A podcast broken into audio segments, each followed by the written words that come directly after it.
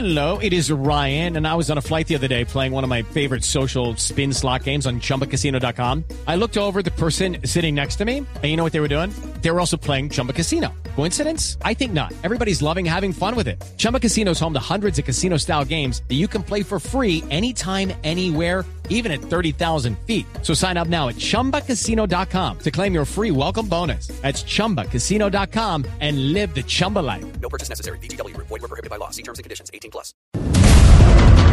Se habla de unos elementos que el presidente Duque ha considerado como inamovibles para iniciar eh, de nuevo diálogos con el ELN. Habla el presidente Duque de la liberación de todos los secuestrados en poder de ese grupo guerrillero.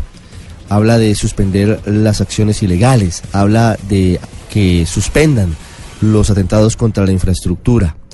Detrás del secuestro, como siempre se dice, pero a veces se olvida, hay historias y hay vidas y hay familias. Una de esas vidas que estuvo en pausa durante siete meses fue la del ingeniero Leonardo Ataya, gerente de la empresa municipal de servicios públicos de Arauca. Estuvo secuestrado por el ELN y esta semana finalmente fue dejado en libertad. Y está con nosotros hoy en el radar. Ingeniero Ataya, buenas tardes. Es un gusto saludarlo ya en libertad. Eh, buenas tardes, Ricardo. Obviamente, pues para mí también es un mayor gusto, ¿no? Estar en libertad y poder de pronto eh, dar una experiencia por parte de un flagelo que, que a todos los colombianos nos está, nos está la verdad estresando, nos está matando y que obviamente pues la experiencia que se vive pues no es tan satisfactoria. ¿Cómo está hoy? ¿Cómo encontró su casa? ¿Cómo encontró a su familia después de, de esta prueba tan difícil? No, pues, pues totalmente cambiado. Obviamente mi hija pues estaba ya el doble de tamaño, estaba más hermosa, mi hijo también, más grandes. Eh, mi esposa pues eh, se le notaba mucho el- la, depresión, y la preocupación de, todos estos ocho meses. Y pues encontré la casa con, con unos amigos fieles, eh, pocos pero fieles, y mi papá también que lo vi un poco eh, afectado también por el tema del secuestro y directamente pues hacia la salud de él. ¿no? Sí. Ingeniero, ¿qué fue lo que pasó? ¿Por qué lo secuestraron? ¿Cuándo lo secuestraron? Pues básicamente el tema del secuestro, eh, pues la verdad yo muy poco pude saber desde que estaba allá, eh, porque pues, obviamente yo no tenía acceso a información, yo no tenía acceso a la realidad que estaba pasando. Eh, desafortunadamente, pues como toda empresa pública del país, pues tiene muchos problemas y pues a mí me tocó uno de los grandes que era, eh, pues la iniciar con la con el acatamiento de un fallo de la salida de un personal de planta sindicalizado en la empresa. Entonces, eh, pues se, se, se, se tiene ahorita la expectativa de que pudo ser por presión del, del tema de los trabajadores hacia mi secuestro, pero obviamente eso no se puede certificar hasta que las autoridades no lo determinen.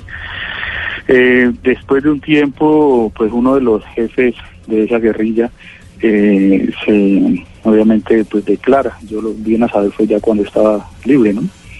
Declara que, que ellos sí, sí me tenían, yo estaba en el poder de, de la guerrilla del ELN y que era, se trataba era de un secuestro, eh, de un secuestro extorsivo. Sí, pero, pero, pero eh, permítame volver a, a la historia para contársela a los oyentes.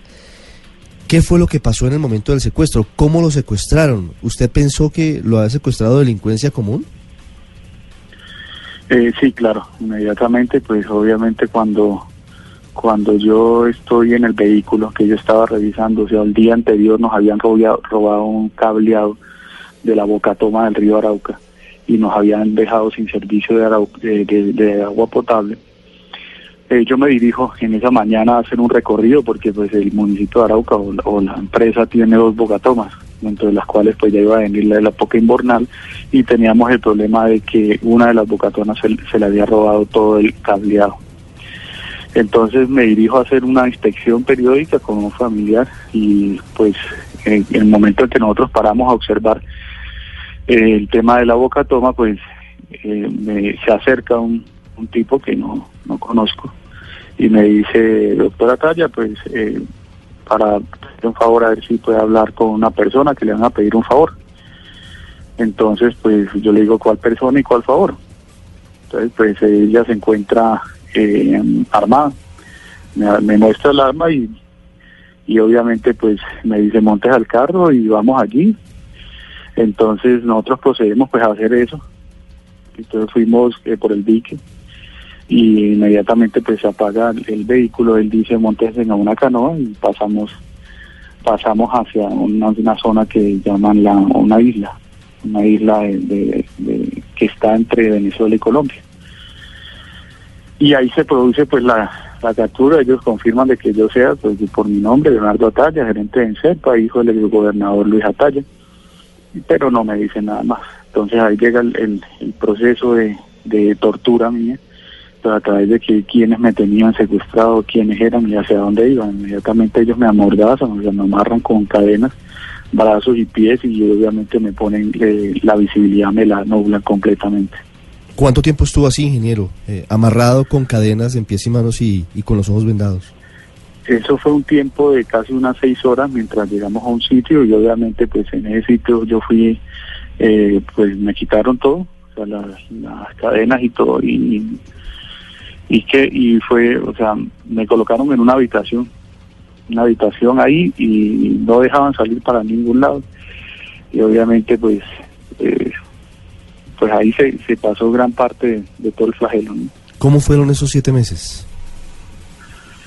No, terrible, terrible. Eh, Pues yo agradezco mucho a Dios porque pues él fue mi psiquiatra, mi psicólogo en esos momentos tan, tan, tan feos y obviamente pues uno lo que pensaba eran mis hijos pequeños pues, dentro de mi hogar, mi mujer es pues también abogada, pero ella está dedicada a nuestros hijos y el único que trabajaba era yo, entonces obviamente uno piensa de todo, ¿no? Le va a hacer falta, van a pasar necesidades ella no sabe que yo estaba ya ahí, quién me tenía, nada de eso. Sí. ¿Usted ya sabía, usted ya sabía ahí que estaba en, en poder del ELN? En el momento en que yo llego a la casa, ellos me dicen que se, se identifican eh, con su con su frente, ahorita no me acuerdo muy bien, el- creo que era Camilo Cienfuegos. Se identifican y el tema es que dicen que es el Frente de, Guerra Oriental, del del ELN. Entonces ahí yo me entero pues que estoy en manos del ELN. ¿Cómo lo trataron? Secuestrado. ¿Cómo lo trataron en ese secuestro? No, el trato no hubo ningún tipo de maltrato. Físico no hubo, psicológico tampoco, de palabras menos. Eh, trataban de ser cordiales, pero pues obviamente era como una relación de personas que no se conocían, y- pero más allá no, no pasó nada. Sí. ¿Lo alimentaban bien? ¿Usted podía, podía, qué podía hacer? Bueno, yo la verdad, pues lo único que podía hacer era eh, poderme levantar al lado de la cama y volverme a acostar en la cama. Eh, el tema de la alimentación, pues el tema de la alimentación era una alimentación normal. Eh, la verdad nunca faltó la, la, la alimentación. Entonces, Sí. así ocurrieron las cosas. ¿Y qué, qué, qué podía hacer? ¿Simplemente pararse y acostarse? ¿No, no tenía un radio? ¿No tenía posibilidad de, de televisión? ¿Absolutamente nada? ¿Podía leer? Bueno, en, en tema de después de casi 25 días que yo permanecí en el poder de ellos, o sea, yo estaba todavía ahí con ellos allá, eh, yo en esos 25 días no comí. Entonces estaba supremamente pues, delgado, débil, y pues llegó una visita de, un mando de ellos allá, dentro de los cuales pues me hicieron revisar de un personal médico, y dentro del cual pues yo aprovecho esa situación para, pedir un radio. Pues viendo la dificultad de que no tenía ningún acceso a ninguna información de qué era lo que estaba pasando, pues se me ocurrió que era buena idea pedir un radio para poderme enterar, aunque sea las emisoras, que, que más o menos que se decía. Entonces accedí a un radio, dentro del cual pues eh, escuché eh, muchas emisoras, escuché pocos mensajes, pero, pero me servía muchísimo de mi familia, de personas que estaban interesadas en mí, obviamente, de marchas que hubieron. Y pues básicamente así transcurrió casi todo el tiempo. El tiempo era encerrado, solo, y pues obviamente lo que podía hacer era eso, era caminar por la habitación. Sí. Bueno, sí, un espacio, no se puede llamar habitación. Ingeniero, ¿usted supo en algún momento si estuvo en Venezuela? Pues la verdad, eh, no. O sea, pues obviamente yo no me podía dar cuenta ni por dónde iba, ni mucho menos ellos me decían Mm. en los traslados o movimientos que, que se hacían periódicamente. Pero eh, la o sea, lo que yo estaba plenamente seguro es que estaba en Colombia. ¿Usted estuvo en Colombia todo el tiempo? Sí, en Colombia. ¿Nunca lo pasaron a, al Venezuela? ¿Lo pasaron al otro lado del río? Después de la, del tema de la isla, inmediatamente ahí soy pasado para Colombia. Para Colombia. Ingeniero, ¿cómo se dio su liberación? Después de todo este tiempo en el que seguramente hay desesperanza, hay preocupación, ¿cómo se entera de que lo van a liberar?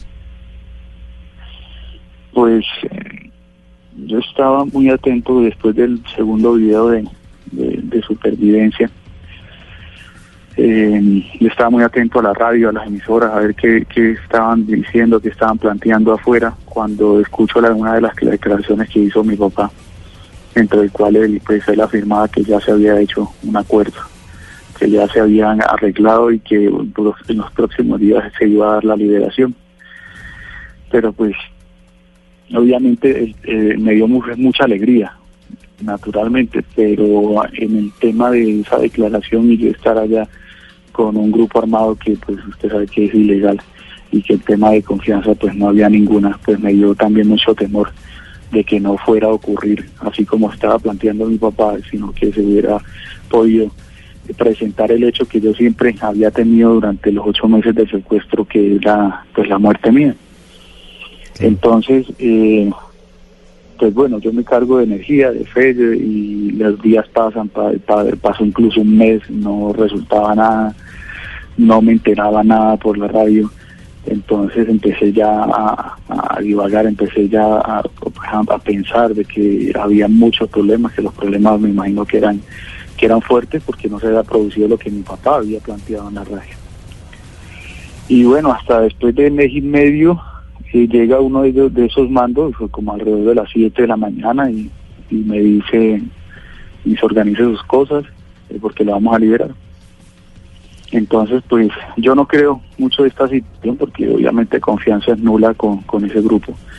Y porque ya antes, cuando yo tenía alrededor de casi, estaba entre el tercer y cuarto mes de, secuestro, ya me habían planteado esa situación de que iba a ser liberado, pero eso no ocurrió. Entonces, pues yo no quise, yo lo- no quise creer, lo que quise, lo que le, le declaré al, al tipo que me dijo eso fue que, que si era cierto, entonces él me dijo que sí, entonces yo procedo a decirle, pero me van a liberar vivo o muerto. Entonces, pues él me dice, no, vivo, arregle sus cosas y alrededor de las 11 de la mañana nos trasladamos al sitio de liberación.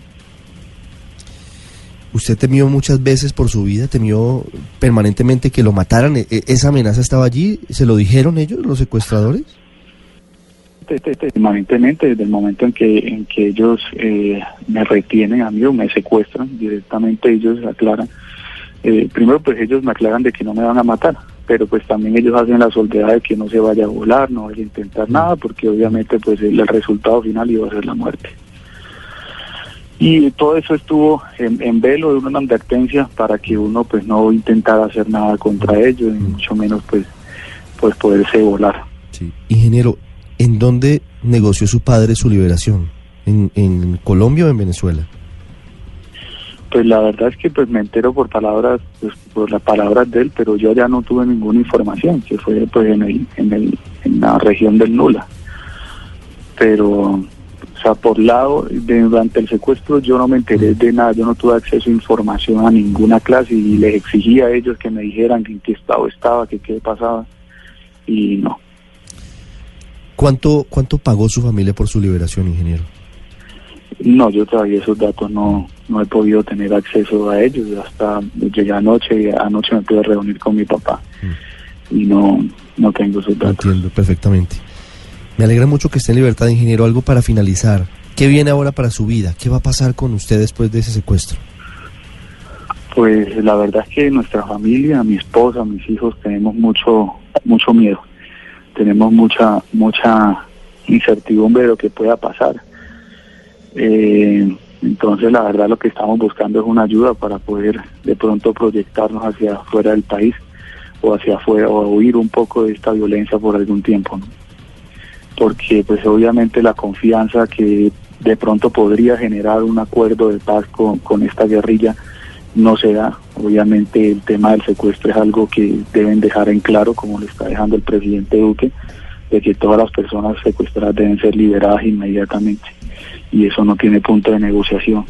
Pero desafortunadamente Arauca es un departamento que es una matriz para este grupo armado guerrillero y desafortunadamente también pues nosotros somos una familia que somos muy raizales históricamente en el municipio de Arauca, en el departamento de Arauca.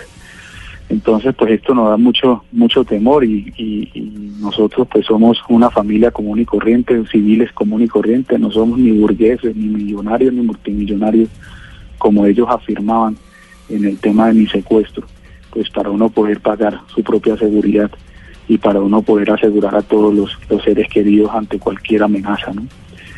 Entonces, eso es lo que básicamente vamos a proyectar durante este tiempo a ver cómo se pueden arreglar las cosas. Obviamente va a ser difícil, nosotros tenemos pues bienes en el municipio, bienes en el departamento y eso pues el departamento también tiene una crisis económica bastante grande mm. y pues va a ser un poco dispendioso, pero vamos a ver qué podemos resolver frente pues a este temor todavía que se sigue sintiendo. Sí. Ingeniero Talla, muchas gracias.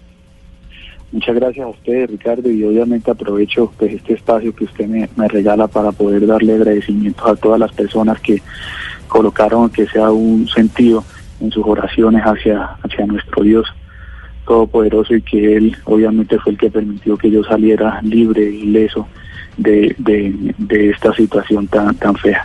Gracias a todas esas personas que pensaron en mí, que pensaron en mi familia, que nos pudieron ayudar de, de, cual, de cualquier modo y obviamente gracias a los medios de comunicación que no nos dejaron solos eh, eh, y que también hablo por el por el señor eh, Riaño dentro del cual él todavía se encuentra allá y por los otros secuestrados de Colombia. Ustedes como medios hacen una, una gran labor y uno como secuestrado cuando ustedes de pronto se refieren hacia uno le dan energía le dan positivismo lo, le vuelven la fe le vuelve el alma a uno el cuerpo porque sabe uno que no le han olvidado y que las personas están preocupadas por uno entonces, mil y mil gracias.